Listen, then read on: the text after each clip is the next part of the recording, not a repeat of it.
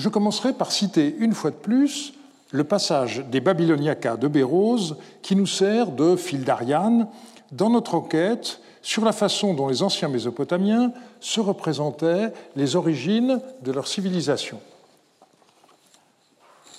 Cette bête, il s'agit d'Oanès, apprit aux hommes les lettres et les différentes techniques des arts. Elle leur enseigna la forme des villes, la construction des temples, la compréhension des lois, la détermination des limites et des divisions. Elle leur montra comment récolter les grains et les fruits.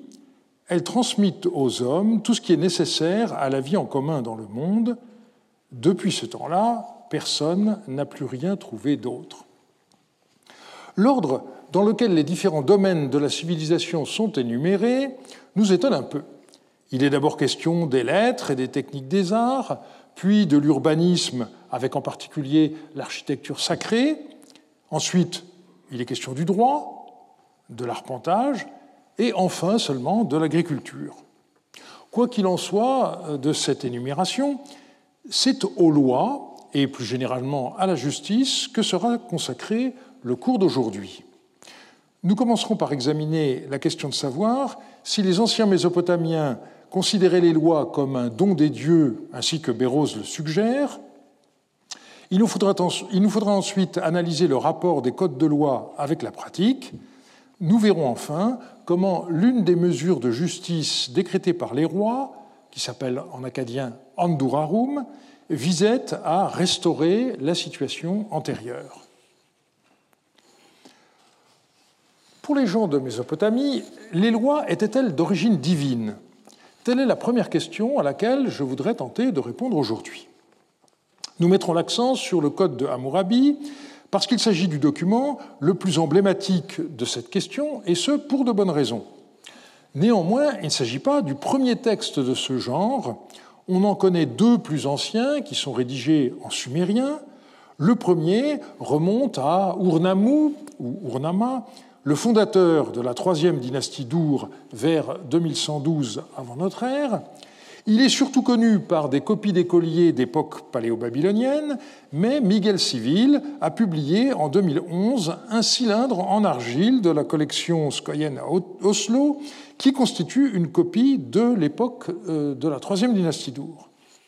Le deuxième code date de l'Ipitishtar, qui régna à Issine de 1934 à 1924, il est principalement documenté par des copies d'écoliers paléo-babyloniens.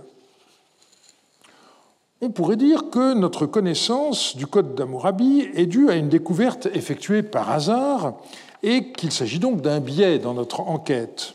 Je rappellerai en effet que c'est dans l'hiver 1901-1902 que trois fragments de basalte ont été retrouvés en Iran sur l'hôtel de Suse par Gustave Géquier, membre de la mission alors dirigée par Jacques de Morgan.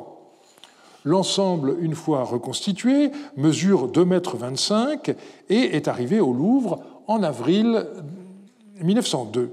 Voici une photo un tout, pardon, un tout petit peu plus ancienne, puisqu'elle a été publiée en février 1902, voilà juste 120 ans, et où l'on voit dans les réserves du Louvre Jacques de Morgan et son épigraphiste, le père Scheil. Ce dernier publia le texte du Code quelques mois plus tard, de manière, à vrai dire, à vrai dire très discrète, comme le montre le frontispice de l'ouvrage. Le Code est devenu un des monuments les plus célèbres de l'antique Mésopotamie. Et au passage, je signale qu'une copie grandeur nature va bientôt être installée dans la zone d'accueil du pôle Proche-Orient ancien de l'Institut des civilisations sur le site Cardinal Lemoine, dont la rénovation est en train de s'achever. Dans quelle mesure le Code de Hammurabi est-il un texte à part? D'un côté, on peut dire que les lois d'Urnamu et le Code de, de d'Issine furent également à l'origine des monuments inscrits comportant des lois encadrées par un prologue et euh, des malédictions, tout comme le Code de Hammurabi. On a d'ailleurs retrouvé à Nippur deux fragments d'une stèle en pierre qui ressemblait peut-être à celle de Hammurabi et qui porte donc le, euh, le texte du code de l'Épitishtar. Cependant, la postérité du Code de Hammurabi, sans équivalent pour aucun autre recueil de lois, montre qu'il y eut, qu'il eut dès l'Antiquité un statut à part. Une des raisons tient sans doute au fait qu'il s'agit d'un texte rédigé en acadien et pas en sumérien. Mais on pourrait alors s'étonner que le recueil de lois euh, trouvé euh, dans un site du royaume d'Eshnuna, et dont Dadoucha est sans doute l'auteur, n'ait pas connu une gloire identique. La raison me semble simple, Eshnuna disparut à la fin de l'époque paléo-babylonienne, alors que Babylone continua d'exister pendant plus de 15 siècles. On peut donc dire que le Code d'Amourabi s'inscrivit dans une tradition déjà bien établie, mais qu'il a bénéficié d'une postérité exceptionnelle jusqu'à nos jours. Si on regarde sur Internet, on peut tomber sur une photo de la stèle du Louvre ainsi légendée Le dieu Shamash dictant ses lois à Hammurabi. Est-ce bien ainsi que la scène doit être interprétée? Le code est-il un don du dieu Shamash? L'iconographie de la stèle peut-elle apporter une contribution au débat? Au sommet du monument, on voit à gauche un personnage debout qui porte la main droite à sa bouche, son bras gauche étant replié sur son ventre. La sculpture est, il faut l'avouer, assez maladroite à nos yeux habitués à la perspective. À droite, un deuxième personnage est assis et tient dans sa main droite un bâton et une sorte d'anneau. On sait qu'il s'agit d'un dieu car il porte euh, une tiare à quatre paires de cornes. Par élimination, le personnage debout doit donc être identifié à Mourabi, et c'est d'ailleurs euh, la seule représentation certaine de ce roi que nous possédions, mais ceci est une autre histoire. Une mauvaise interprétation doit être écartée, celle qui voit dans le dieu assis Marduk, le dieu principal de Babylone. Elle figure dans le livre de Jean Bottero, Mésopotamie, l'écriture, la raison et les dieux, et euh, c'est une hypothèse qui remonte à Cyril Gade, mais qui est à abandonner. Gade avait tout simplement oublié les euh, rayons qui sortent des épaules du dieu et qui permettent à coup sûr de l'identifier comme étant le dieu soleil Shamash. Mais Dominique Colomb a fait remarquer que l'on ne trouvait plus de telles représentations de Shamash après l'époque d'Akkad. On aurait donc là un trait volontairement archaïsant. En tout cas, il ne laisse aucun doute sur l'identité euh, de la divinité représentée. Shamash est attesté comme dieu de la justice dès le troisième millénaire. Une telle association est explicitée dans le, fameux hymne à Shamash, parce que le soleil passe au-dessus de la terre dans la journée, il voit tout ce qui s'y passe, même ce qui reste caché aux yeux des autres hommes.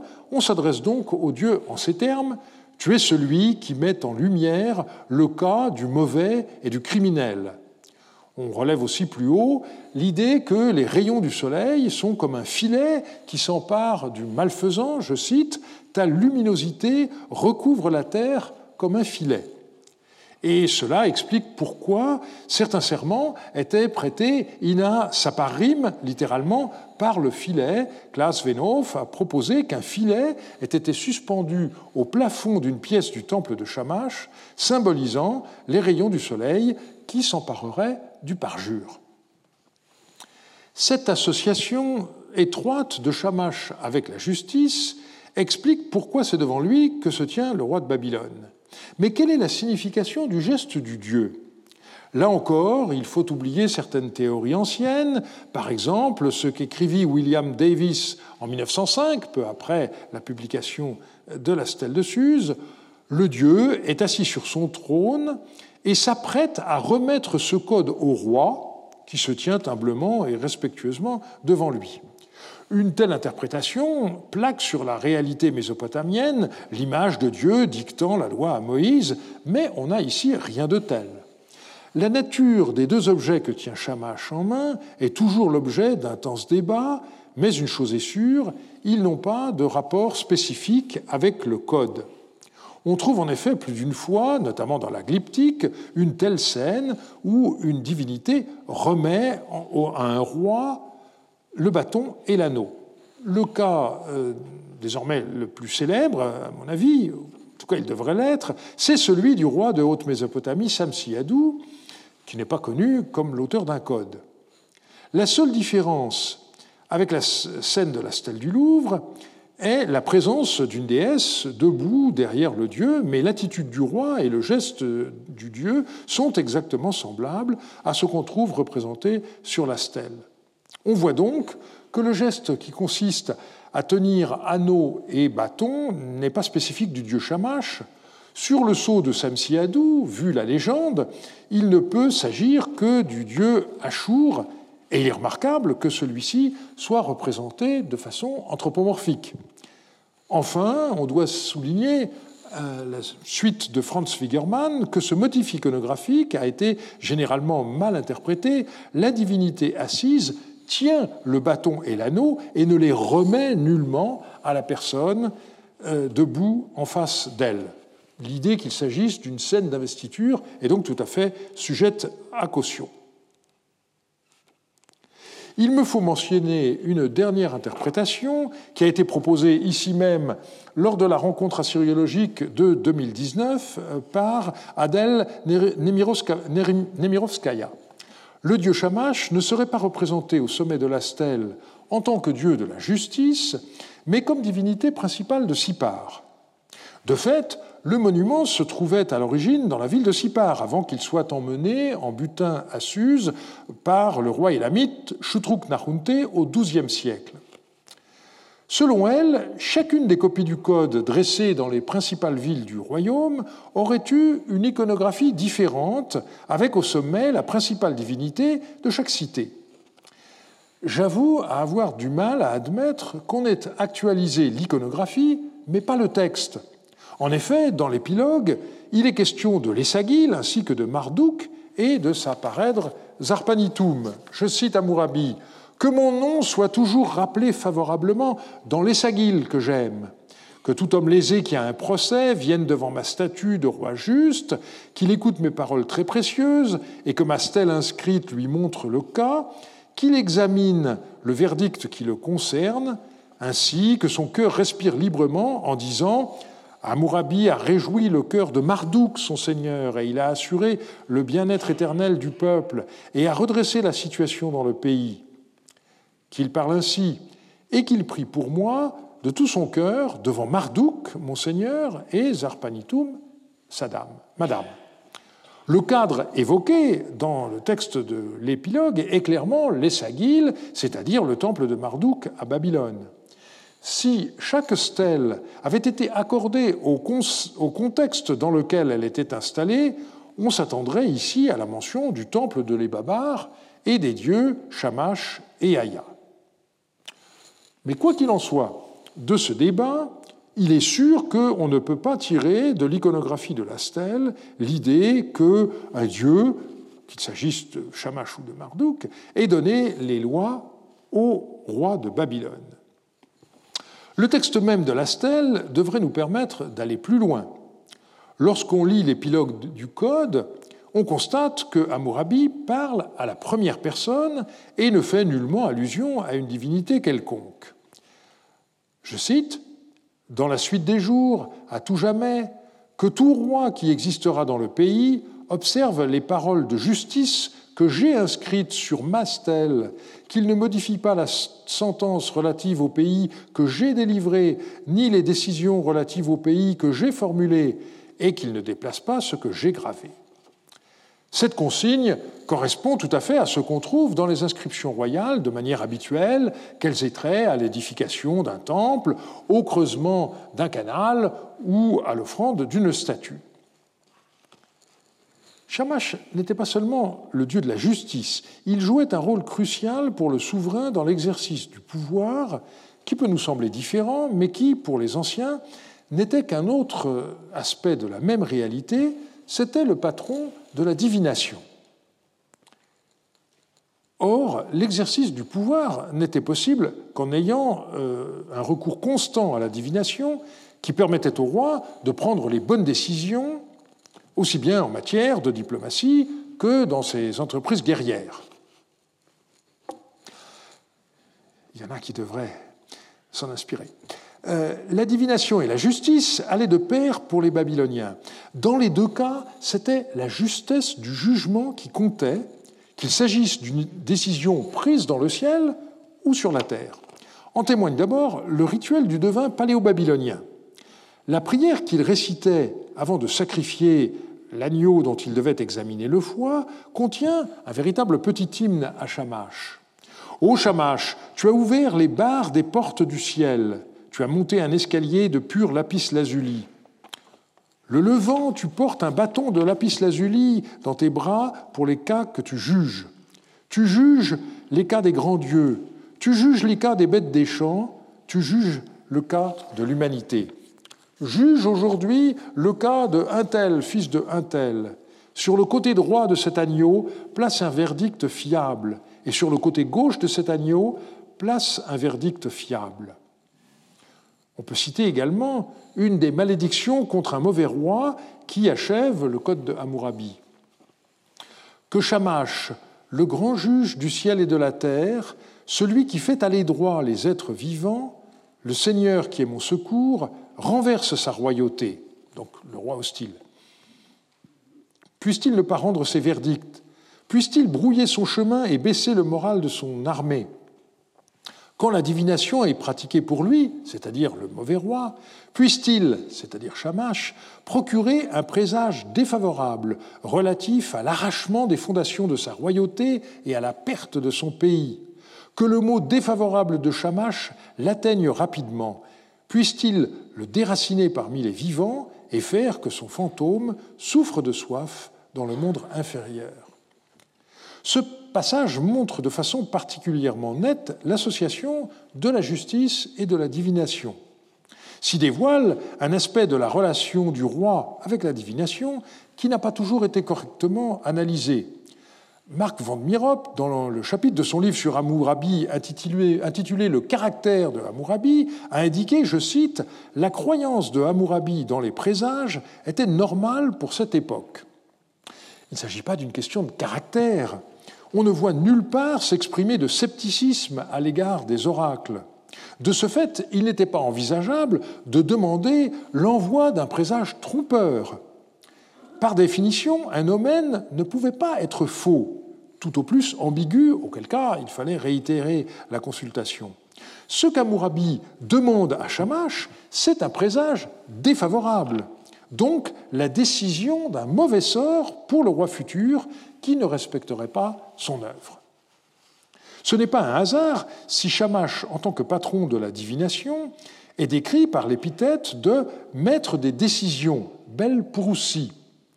Dans la relation du roi au dieu Shamash dans l'exercice de la justice, il n'est donc pas question d'inspiration, mais d'imitation. De même que Shamash juge dans le ciel et tranche le destin des hommes, de même le roi sur terre doit-il juger les procès et rendre un verdict à tous ses sujets. Dans le prologue du Code, les dieux An, Enlil et Enki confient à Marduk la toute-puissance. Il fixe ensuite le destin de la ville de Babylone et finalement celui du roi Hammurabi. Et dans l'épilogue, comme on l'a vu, le roi indique que sa stèle est placée dans sa capitale, Babylone, à l'intérieur du temple de Marduk. Mais juste après ce passage, c'est Shamash qui est mentionné, et cela avant Marduk. Je cite Je suis le roi prééminent parmi les rois. Mes paroles sont choisies. Ma compétence n'a pas d'égal. Sur l'ordre de Shamash, le grand juge du ciel et de la terre, puisse ma justice prévaloir dans le pays. Sur l'ordre de Marduk, mon Seigneur, puisse ce que j'ai gravé ne pas rencontrer d'être qui voudrait l'ôter. Le passage a été justement commenté par Martaroth. Le roi a le soutien séparé des dieux Shamash et Marduk, Shamash pour appuyer la prétention d'Amourabi à la justice et à la sagesse, et Marduk pour appuyer le droit de Hammurabi à ériger une stèle et garantir son inviolabilité. La mission reçue par Hammurabi des dieux suprêmes, Anu et Enlil, est claire, il doit imiter le dieu soleil. Et c'est de cette façon que s'achève la première partie du prologue du Code. Alors, les dieux Anou et Enlil, pour améliorer le bien-être des gens, prononcèrent mon nom à moi, Amourabi, prince pieux qui révère les dieux, afin de faire surgir la justice dans le pays, d'éliminer le mauvais et le pervers, d'empêcher le puissant d'opprimer le faible, de paraître comme le dieu Shamash sur tous les hommes et d'illuminer le pays.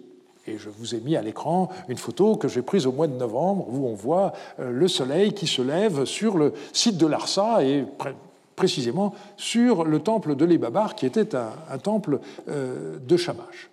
On voit donc que la justice est une mission que les dieux donnent au roi et que celui-ci doit accomplir en agissant d'une manière conforme aux principes qui sont ceux du dieu Shamash.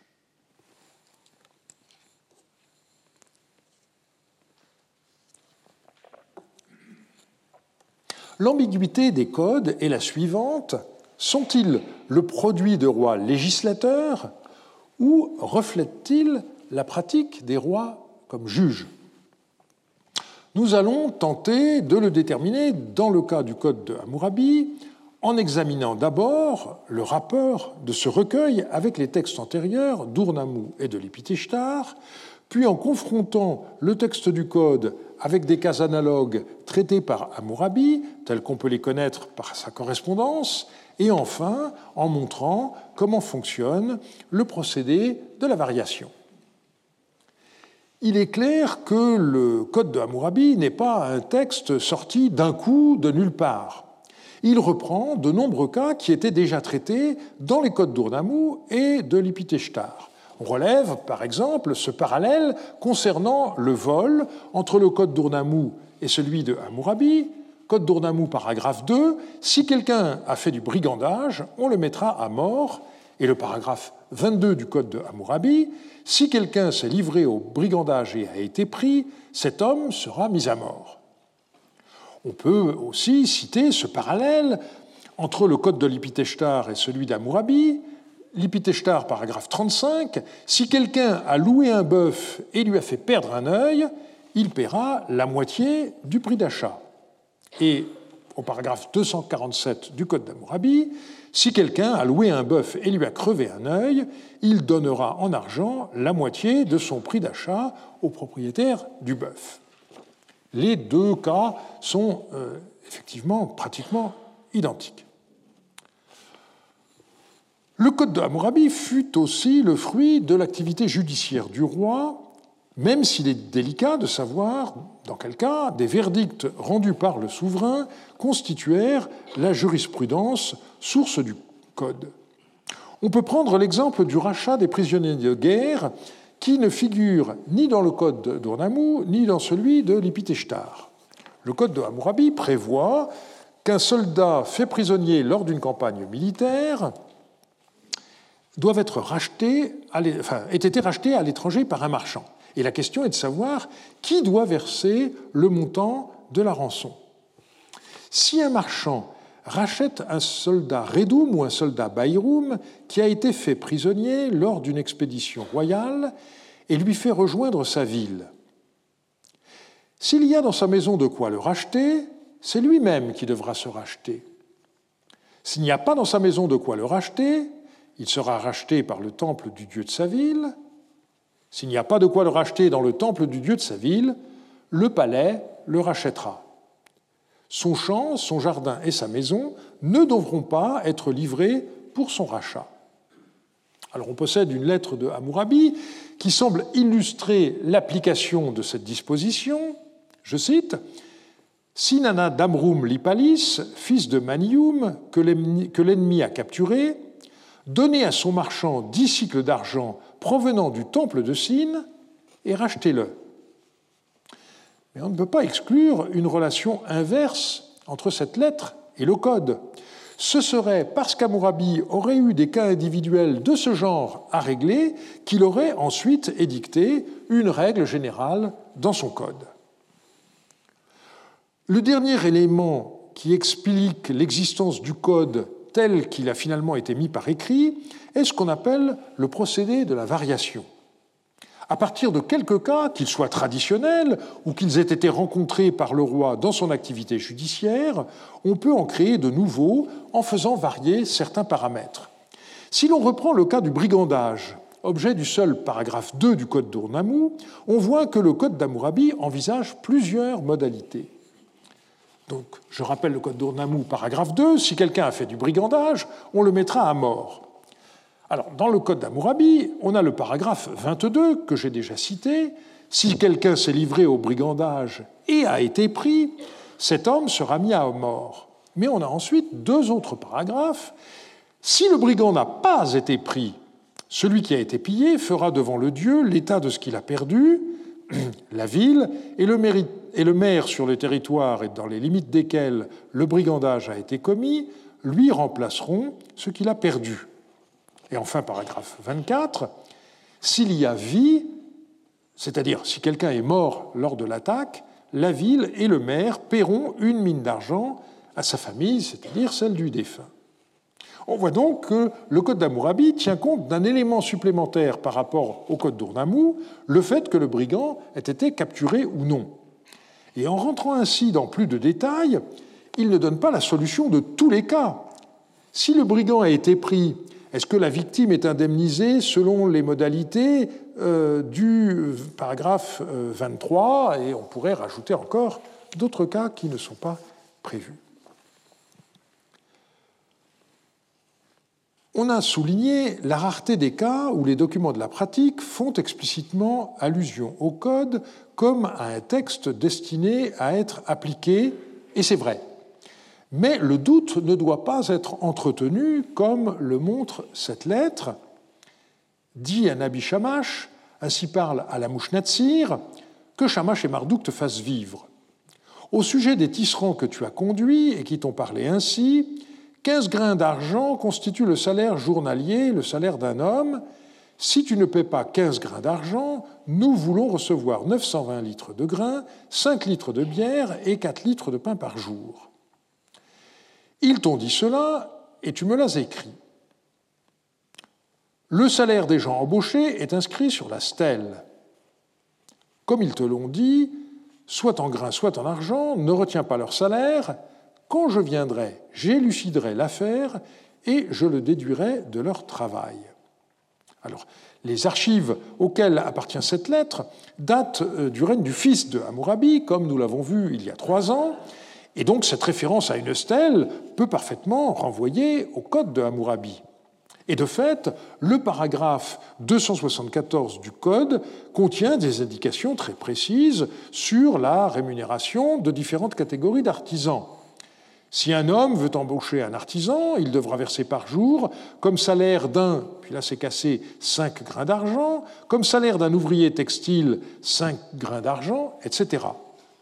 Donc on voit que le salaire réclamé d'après la lettre citée plus haut est le triple de celui prévu par le Code, 15 grains d'argent au lieu de 5. Alors on peut estimer que le Code ne fixait qu'un salaire minimal. On peut aussi interpréter la lettre en considérant que son auteur voulait avant tout que le travail soit fait, d'où son acceptation momentanée d'un salaire très élevé, et il se réservait de faire les ajustements nécessaires dès son retour. Le Code de Hammurabi n'est pas seulement connu par la stèle du Louvre, mais aussi par des copies depuis l'époque néo-babylonienne jusqu'à la période achéménide. Ce qui est remarquable, c'est qu'il n'a pas existé de mise à jour du Code.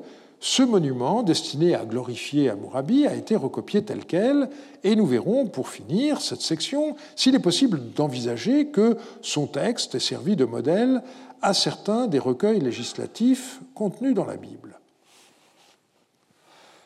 À quand remonte le texte du Code de Hammurabi? C'est grâce à l'énumération des villes qu'on trouve dans le prologue qu'une date a pu être proposée. Étant donné ce qu'on sait des campagnes militaires de Hammurabi et vu la présence de Ninive parmi les villes citées, on estime que le prologue n'a pu être écrit avant l'année 38 de son règne. Bien entendu, ceci ne date que le prologue. On pourrait penser que le corps du texte, à savoir ces quelques 300 paragraphes, aurait été mis par écrit bien avant que l'on y ait adjoint le prologue et l'épilogue, mais j'avoue être assez sceptique sur ce point. Quoi qu'il en soit, on possède des fragments de plus d'une cinquantaine de copies du texte du Code et le plus récemment euh, publié figure dans la revue d'assyriologie de l'an dernier. Il se trouve à Dublin et il date de l'époque paléo-babylonienne tardive. Mais on a des copies beaucoup plus euh, récentes jusqu'à l'époque néo-assyrienne et au-delà, une copie du prologue du Code a été découverte dans la bibliothèque de l'Ebabar de Sipar, qui date de l'époque achéménide. L'un des intérêts de certaines de ces copies, c'est de compléter le texte euh, de la stèle du Louvre. En effet, sur la face, le texte du bas du monument a été effacé, sans doute pour faire place à une inscription de Shutruk Nahunte, comme on en connaît d'autres exemples sur des monuments euh, qu'il a pillés de la même manière, mais le texte envisagé ne fut finalement jamais gravé. Par ailleurs, on relève des variantes dans certaines copies par rapport au texte de la stèle, mais elles ont un caractère très limité, ce sont surtout des questions euh, de graphie, etc. Le code fut donc recopié pratiquement né variéture jusqu'au bout. Mais son caractère incomplet a toujours frappé les commentateurs. C'est d'ailleurs la raison pour laquelle certains ont récusé le terme de code pour euh, ce texte. Que se passait-il lorsqu'un cas n'y était pas tranché? On a un très bel exemple qui date du fils de Hammurabi, Samsu Iluna, il est documenté par quatre copies d'une lettre que le roi de Babylone envoya aux autorités de Sipar suite à deux courriers qu'il reçut d'eux. Les responsables des religieuses Naditum vouées au dieu Shamash de Sipar avaient alerté le roi sur deux problèmes. Il s'agissait d'abord de la situation des jeunes filles que leur famille faisait entrer dans le cloître de Sipar comme religieuses Naditum sans leur donner de moyens de subsistance convenables. Je cite la lettre de, de Samsu Iluna, dit à Sinnatsir, Nuratum, Sindinam, au Karum de Sipar et au juge de Sipar Amnanum, à Awil Nabiyum, Sinidinam, au prêtre Shangoum, au juge, au chef des temples, au chef des religieuses Naditum, aux des juges et au portier de la porte du cloître de Sipar Yahurum, ainsi parle Samsuiluna, et on a l'exposé du premier cas. Les chefs des Naditum de Shamash de Sipar m'ont appris ceci. Les gens de Sipar ont fait entrer leurs filles dans le cloître, mais ne les ont pas pourvues de moyens de subsistance. Elles ont eu faim et on les a nourries au grenier de notre Seigneur. Or, les gens de Sipar continuent à faire entrer leurs filles dans le cloître. Voilà ce qu'ils m'ont appris. Suit la directive royale. Si une naditum n'est pas pourvue, j'ai ordonné qu'on ne la fasse pas entrer dans le cloître et une naditum que père et frère n'ont pas pourvu de moyens de subsistance et pour laquelle ils n'ont pas écrit de tablette et qui habite dans le cloître, j'ai ordonné de faire pression sur son père et ses frères pour qu'ils écrivent une tablette au moment où ils la font entrer dans le cloître. Et quoi qu'il donne à sa fille, qu'il la confie en présence de Sinatsir, Nouratum, Sindinam, du Karum de Sipar et des juges de Sipar Amnanum, d'Awil Nabium, Sindinam des prêtres Shangoum, des juges, des chefs des temples, des chefs des religieuses, des, hum, des juges et des portiers de la porte du cloître de Sipar Yahurum, qu'il écrive pour elle une tablette et qu'il la fasse entrer dans le cloître. On trouve dans le code de Hammurabi de nombreux paragraphes relatifs aux religieuses Naditum, mais le cas ici soumis par le roi n'y figure pas. Que faire si les religieuses sont dépourvues de moyens de subsistance? Eh bien, confrontées à une situation inédite, les autorités se tournèrent vers le roi et c'est lui qui leur indique de quelle manière elles doivent trancher l'affaire. Ça n'est pas au grenier royal de prendre ces femmes en charge. Désormais, l'entrée d'une jeune fille dans le cloître sera subordonnée à l'engagement écrit de sa famille de lui donner des moyens de subsistance suffisants. D'une certaine façon, on peut donc dire que cette lettre de Samsu Iluna complète le code de son père Amurabi. La lettre expose également une seconde affaire. Je cite à nouveau Samsu Iluna. Il m'ont en outre appris ceci. Le juge à Wilson a une créance d'argent au débit de Marchamash, un homme de Sipar. Du fait que ce dernier n'a pas remboursé, il a saisi Marchamash en disant si tu gardes tes biens, autrement dit, si tu refuses de les vendre pour me rembourser, et que je ne reçois rien, je prendrai l'esclave de ta fille Naditoum de Shamash qui habite dans le cloître. Voilà ce qu'il lui a dit, voilà ce qu'ils m'ont appris. Suit la directive royale, une religieuse Naditoum de Shamash, à qui son père et ses frères ont fourni de quoi vivre, et à qui ils ont écrit une tablette. Autrement dit, sa famille s'est engagée par écrit à l'entretenir sa vie durant. Cette religieuse qui habite le cloître n'est pas responsable des dettes et du service ilkum de la maison de son père et de ses frères. Son père et ses frères devront accomplir leur service ilkum et, puis il y a une petite cassure, un créancier qui saisirait une daditum de Shamash à propos des dettes ou de l'ilkum de la maison de son père et de ses frères, cet homme est un ennemi de Shamash. On observe d'abord la façon dont le roi rend son verdict. Il aurait pu dire le juge à Wilson n'a pas le droit de saisir l'esclave de la fille Naditum de Marchamash. Eh bien, il formule au contraire, de manière anonyme, une règle qui a une portée générale. Ce seront ensuite les autorités locales qui devront la mettre en application. Et le style même du passage évoque très clairement l'apodose d'un paragraphe d'un code de loi. On notera aussi que le roi élargit le cas. Dans la lettre des responsables des religieuses Naditum, il n'était question que de dette, et euh, ici, le roi ajoute la question du service ilkum. Alors on doit pour finir se demander quel est le statut de cette lettre. Fonctionnellement, il s'agit d'un paragraphe supplémentaire du code de Hammurabi, mais celui-ci n'a pas été euh, complété au cours du temps, comme on sait que le furent euh, les édits de Misharum. Il n'y eut pas de réédition mise à jour du code de Hammurabi. Les copies postérieures que nous possédons, on l'a vu, sont des. Sans doute en raison du prestige attaché à la figure de Hammurabi, on ne jugea pas possible ou souhaitable de compléter ce texte, qui resta donc tel quel, un monument glorifiant la justice du roi.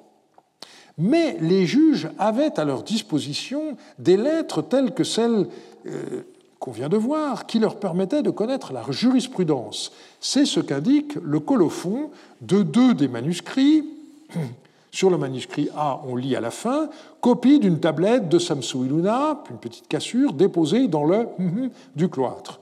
Et sur un autre manuscrit, on trouve copie d'une tablette de Samsu Iluna déposée dans le du temple et d'Iku Kalamma. Un exemplaire du texte était donc à la disposition des autorités du cloître, assis par Yahurum, et un autre dans le temple de Shamash à Sipar Amnanum. On voit donc que ce dernier, nommé Edi Kukalama, eh conservait une copie de textes législatifs très importants, comme cette lettre de Samsu Iluna que l'on peut qualifier de rescrit. Le Code de Hammurabi a-t-il été une source pour la Bible? Alors, je commencerai par rappeler qu'on trouve dans la Bible plusieurs ensembles de textes législatifs et du point de vue littéraire, on a deux types de formulations. On parle de formulation apodictique lorsqu'il s'agit d'un ordre donné à la deuxième personne. C'est le cas dans ce qu'on appelle couramment le décalogue. Dans Exode 20, 3, 17, par exemple, au verset 13, Tu ne tueras point. Et on parle en revanche de formulation casuistique lorsqu'on envisage un cas et qu'on donne ensuite le verdict correspondant à la troisième personne, ce qui est le cas euh, du code de Hammurabi, et c'est ainsi qu'est rédigé ce qu'on appelle le code de l'alliance, soit Exode 20, 22 à 23, 33, comme au verset 7 euh, du chapitre 21, je cite, Si quelqu'un vend sa fille comme servante, elle ne s'en ira pas comme s'en vont les esclaves. Et c'est le code de l'alliance qui retiendra notre attention. Plusieurs auteurs ont en effet récemment soutenu que ce texte était directement dépendant du code de Hammurabi. Parmi eux, je citerai David Wright, qui a publié en 2009 un livre dont on peut ainsi traduire le titre Inventer la loi de Dieu, comment le code d'alliance de la Bible a utilisé et révisé les lois de Hammurabi. Pour cet auteur, de nombreuses clauses de ces lois, en hébreu mishpatim, sont des traductions ou des paraphrases de passages du Code de Hammurabi. Cette façon de voir a été critiquée notamment par William Morrow, et il faut bien avouer que les parallèles dressés par Wright entre le Code d'Hammurabi et le livre de l'Exode laissent parfois pantois. Il s'agit au mieux de ressemblances dans le vocabulaire utilisé ou encore dans les situations envisagées, mais pas plus. J'ajouterais que cette recherche de rapprochement me semble inappropriée pour une bonne et simple raison. On a affaire à des textes qui n'appartiennent pas au même genre et, dont le contexte est radicalement différent. Comme je l'ai dit ici même il y a cinq ans, et écrit dans mon livre sur les alliances, le Code de l'Alliance correspond, en termes de genre littéraire, au traité mésopotamien et nullement au Code de loi. On voit donc que la situation est bien différente entre Hammurabi, qui fit inscrire dans son code les sentences qu'il avait prononcées en ayant le dieu Shamash comme modèle, et Moïse, censé avoir reçu les tables de la loi de Dieu lui-même, de la même façon qu'un vassal recevait du roi plus puissant le texte du traité conclu entre eux.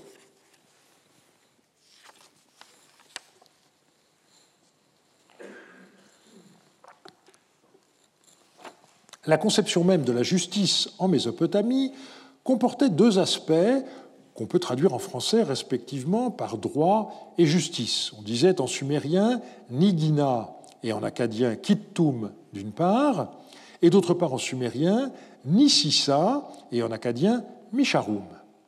Alors nous allons commencer par voir en quoi ces deux faces de la justice se différencient et se complètent, puis nous étudierons les mesures édictées par les rois paléo-babyloniens désignés comme Andurarum, et nous terminerons en voyant les précédents et les prolongements de ces mesures. Kittum et Misharum étaient deux déesses, filles de Shamash, et c'est elles qui incarnaient les deux aspects différents de la justice. Le nom de la première dérive donc d'une racine K-ulon N qui désigne la stabilité, Kittum, c'est donc la justice en tant que garante de l'ordre. C'est le principe qui fait qu'un prêt doit être remboursé par le débiteur à son créancier. Rappelons, comme on l'a vu en 2014, que les temples de la déesse Kittum servaient aussi de bureau de poids et mesure. La déesse était garante de l'équité des transactions.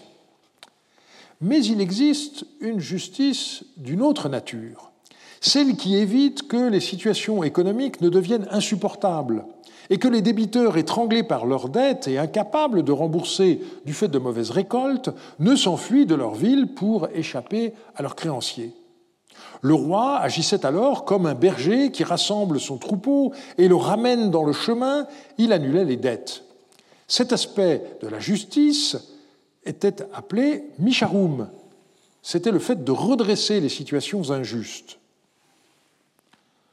le souverain devait compter sur ces deux faces de la justice, qu'on peut traduire en français par droit et justice. Il était char, kittim ou misharim, et ici le français doit rendre les génitifs par des adjectifs roi, droit et juste.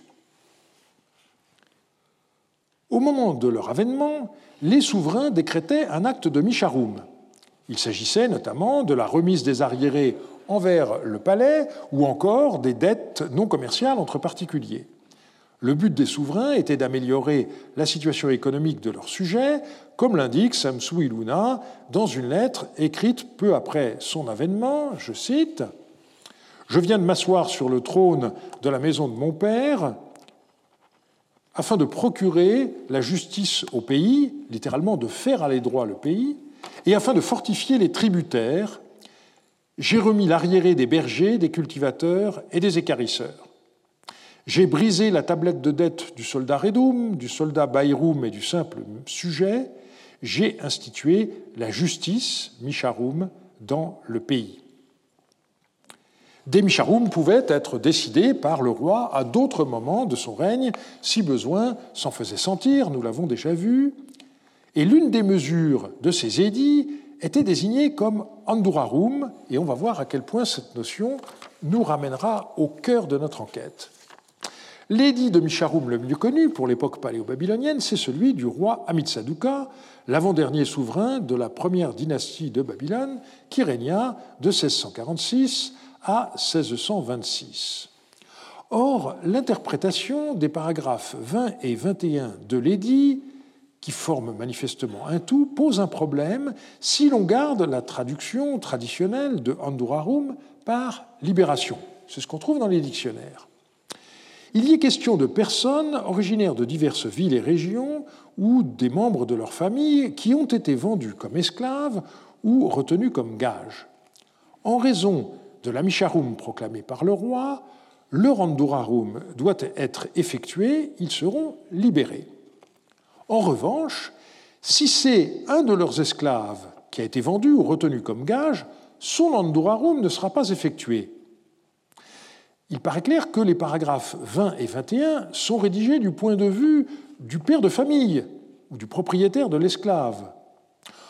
Or, si Andurarum signifie libération, on comprend mal la raison d'être du paragraphe 21.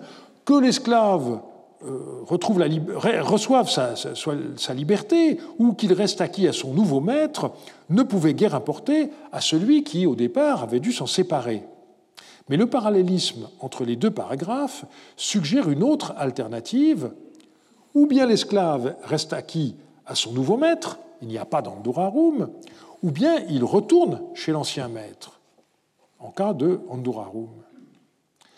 Ce problème n'est pas sans rappeler celui des paragraphes 280 et 281 du Code de Hammurabi. Je le lis. Si quelqu'un qui a acheté dans un pays étranger, pardon, soit quelqu'un qui a acheté dans un pays étranger l'esclave de quelqu'un. Si, une fois qu'il est revenu dans son pays, le maître de l'esclave l'identifie formellement comme son esclave. Alors j'ai introduit les cas A et B. A. Si l'esclave est un fils du pays, son andurarum sera effectué sans argent. B, c'est le paragraphe 281, s'il est le fils d'un autre pays, l'acheteur déclarera devant le Dieu l'argent qu'il a dû verser, le maître de l'esclave donnera au marchand l'argent qu'il a dû verser, et ainsi il rachètera son esclave. Il paraît évident que dans les deux cas, l'ancien maître reprend possession de son esclave. Mais dans le cas A, il ne doit rien verser au marchand, alors que dans le cas B, il doit rembourser au marchand le prix auquel celui-ci a acquis l'esclave. Et donc traduire Andurarum par libération est absolument ici impossible. Il s'agit bien plutôt du retour à la situation originelle.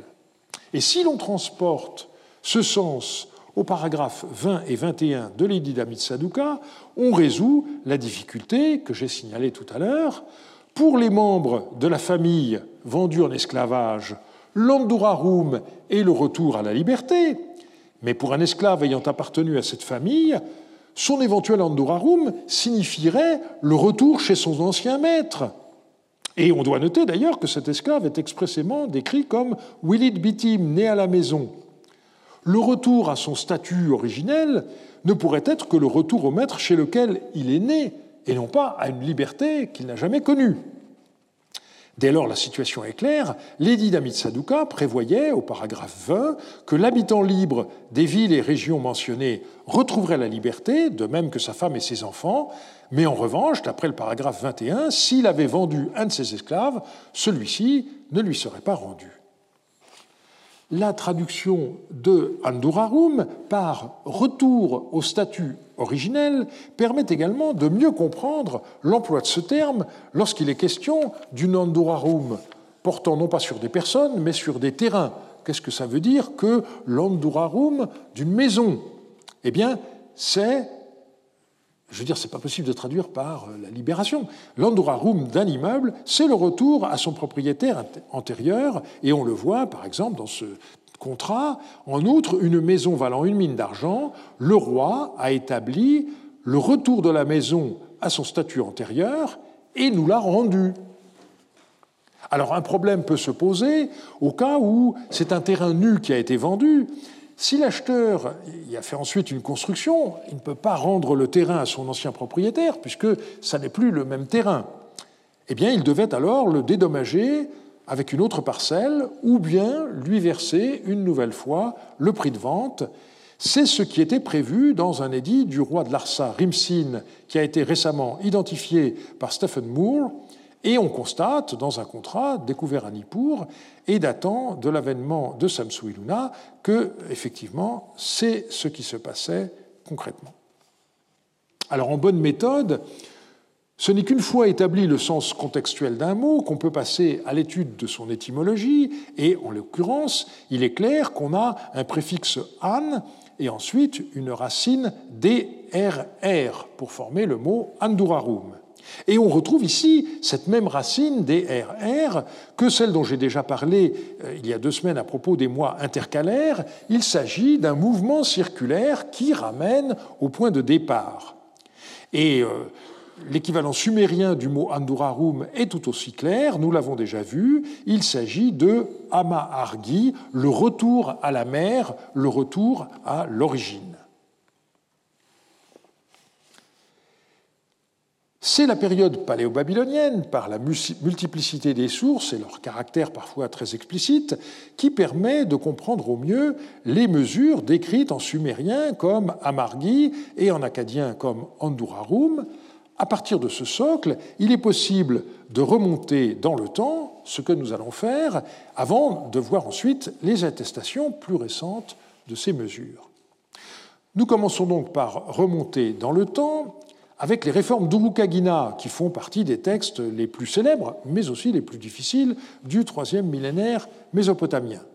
Ce souverain de Lagash, qui régna vers 2370 avant notre ère, a laissé trois versions différentes de son texte sur des cônes d'argile qui proviennent sûrement de Tello, bien qu'il n'ait pas été découvert par de Sarzec, mais acheté par lui sur place. Leur premier éditeur fut Turo d'Angin, l'édition la plus récente étant celle de Douglas Frayne. Ce qui m'intéresse ici est double. La nature de ces soi-disant réformes d'une part, le rattachement de ces mesures au dieu Ningirsu d'autre part. Le texte se divise en quatre parties. Il commence par une dédicace à Ningirsu, où Urukagina rappelle un certain nombre de ses constructions. La deuxième partie commence par ces mots que je traduis littéralement, depuis un temps lointain, depuis que la semence est sortie, et se poursuit par la description de toute une série d'appropriations de biens par certaines catégories socioprofessionnelles, ainsi que de prélèvements. Le pivot du texte est constitué par cette phrase Lorsque le dieu Ningirsu, héros du dieu Enlil, donna à Urukagina la royauté sur Lagash, le sélectionnant parmi une myriade de gens, il instaura le statut de cette époque, exécutant l'ordre que le dieu Ningirsu, son maître, lui avait donné. Et la description qui suit reprend mot pour mot l'inverse de la description antérieure.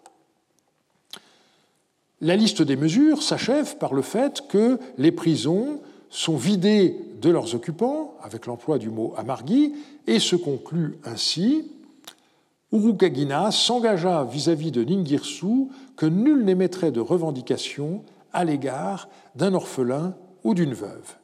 Et la quatrième partie reprend brièvement l'énumération de grands travaux avec le creusement de deux canaux.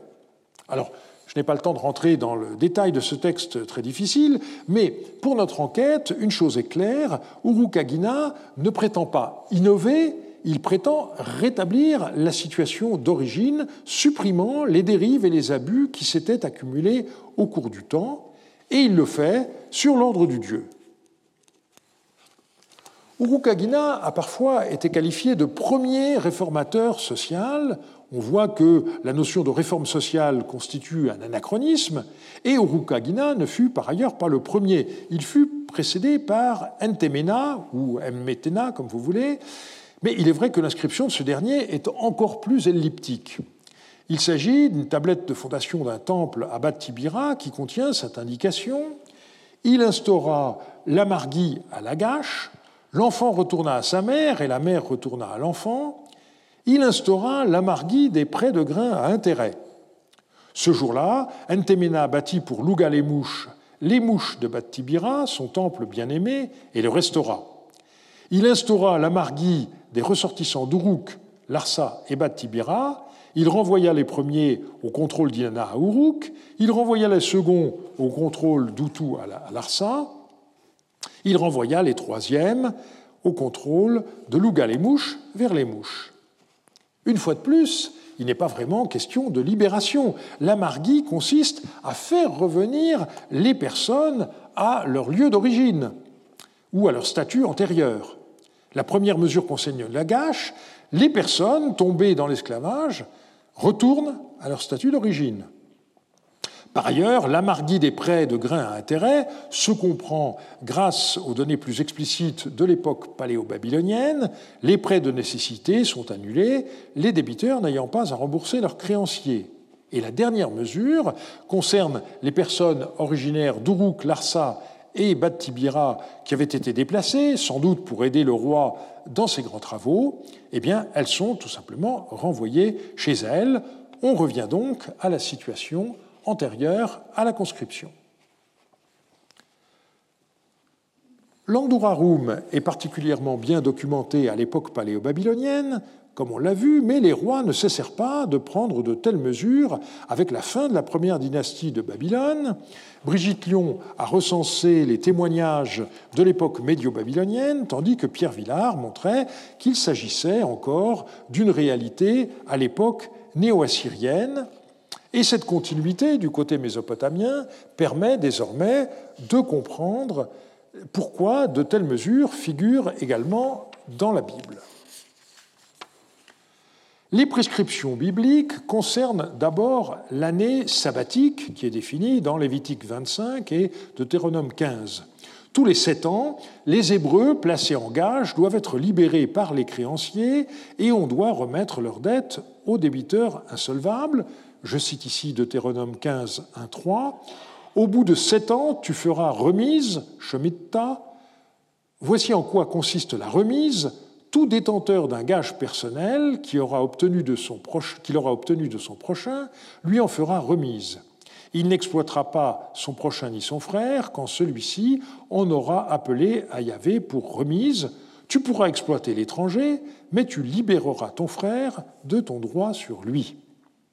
Ces mesures sont complétées dans Lévitique 25 par ce qu'on désigne comme le jubilé ou l'année jubilaire, qui a lieu tous les 50 ans, c'est-à-dire après un cycle de cette fois 7 ans, et qui est annoncé au son de la trompe, Yobel.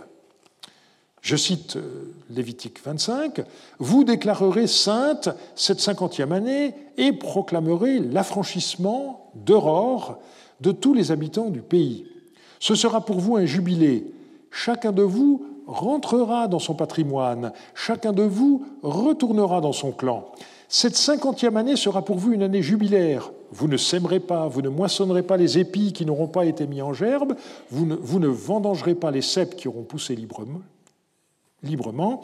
Le jubilé sera pour vous chose sainte, vous mangerez des produits des champs. En cette année jubilaire, vous rentrerez chacun dans votre patrimoine. Et un peu plus loin, si ton frère tombe dans la gêne alors qu'il est en rapport avec toi, et s'il se vend à toi, tu ne lui imposeras pas un travail d'esclave, il sera pour toi comme un salarié ou un hôte, et travaillera avec toi jusqu'à l'année jubilaire, alors il te quittera, lui et ses enfants, et il retournera dans son clan, il rentrera dans la propriété de ses pères. Donc les trois mesures principales sont la mise en jachère des terres, le retour des biens aliénés à leurs anciens propriétaires et la libération des esclaves pour dette. Je n'ai pas le temps de rentrer dans le détail de ces mesures, la question de son application, mais je voudrais vous faire remarquer que le mot d'aurore est construit sur la même racine que l'acadien andurarum, sur la racine des RR. Alors il y a bien entendu des différences entre les mesures des Andurarum des rois babyloniens et ce qu'on trouve dans la Bible, mais ici, pour le coup, la dépendance est certaine. Pendant longtemps, on s'est demandé de quelle façon elle pouvait s'expliquer sans avoir euh, recours au Deus ex machina d'une soi-disant tradition orale. Maintenant que nous savons que l'Andurarum était encore largement pratiqué à l'époque néo-assyrienne, le problème est réglé. Et l'on voit à quel point on retrouve dans la Bible la même idéologie qu'en Mésopotamie, le retour à la situation d'origine, avec l'accent mis sur le fait de récupérer son patrimoine ou de rentrer dans son clan. On voit donc comment les indications de Bérose correspondent à des aspects fondamentaux de la justice et des lois en Mésopotamie. Certes, le roi ne recevait pas directement les lois d'une divinité, mais la justice qu'il rendait s'appuyait sur la sagesse qui lui était donnée par le dieu Shamash. Il obéissait aux ordres de celui-ci. Par ailleurs, l'idéologie sous-jacente à ces mesures de justice est à l'opposé du réformisme. On peut définir le réformisme comme la volonté d'améliorer la situation politique, sociale et économique en procédant à des modifications progressives, au contraire de la Révolution qui souhaite tout changer d'un coup. Eh bien, en Mésopotamie, il n'est pas question de transformation brutale ou plus lente. Les mesures royales procèdent d'une volonté de retour à l'origine, sentie comme le point d'équilibre social qu'il faut tenter de restaurer. Les Babyloniens n'imaginaient pas la société idéale comme avenir, mais comme passé avec lequel il fallait renouer. On ne peut donc parler à leur propos d'esprit de réforme qu'au sens très particulier où l'on parle de la réforme d'un ordre monastique visant à rétablir l'observance de la règle dans sa pureté originelle, ou encore au sens où Luther et autres l'entendirent au XVIe siècle, c'est-à-dire le retour au christianisme primitif le progrès social est une notion totalement absente de ces édits de Misharum. Or, l'exemple mésopotamien montre que sans réforme structurelle, les annulations de dettes ne pouvaient qu'être récurrentes. L'idéal du retour aux origines, à Margi en sumérien, Andurarum en acadien, qui motivait les souverains mésopotamiens, se révèle de ce point de vue largement illusoire Remettre les compteurs à zéro ne résout pas les problèmes si les règles du jeu restent inchangées. Je vous remercie de votre attention.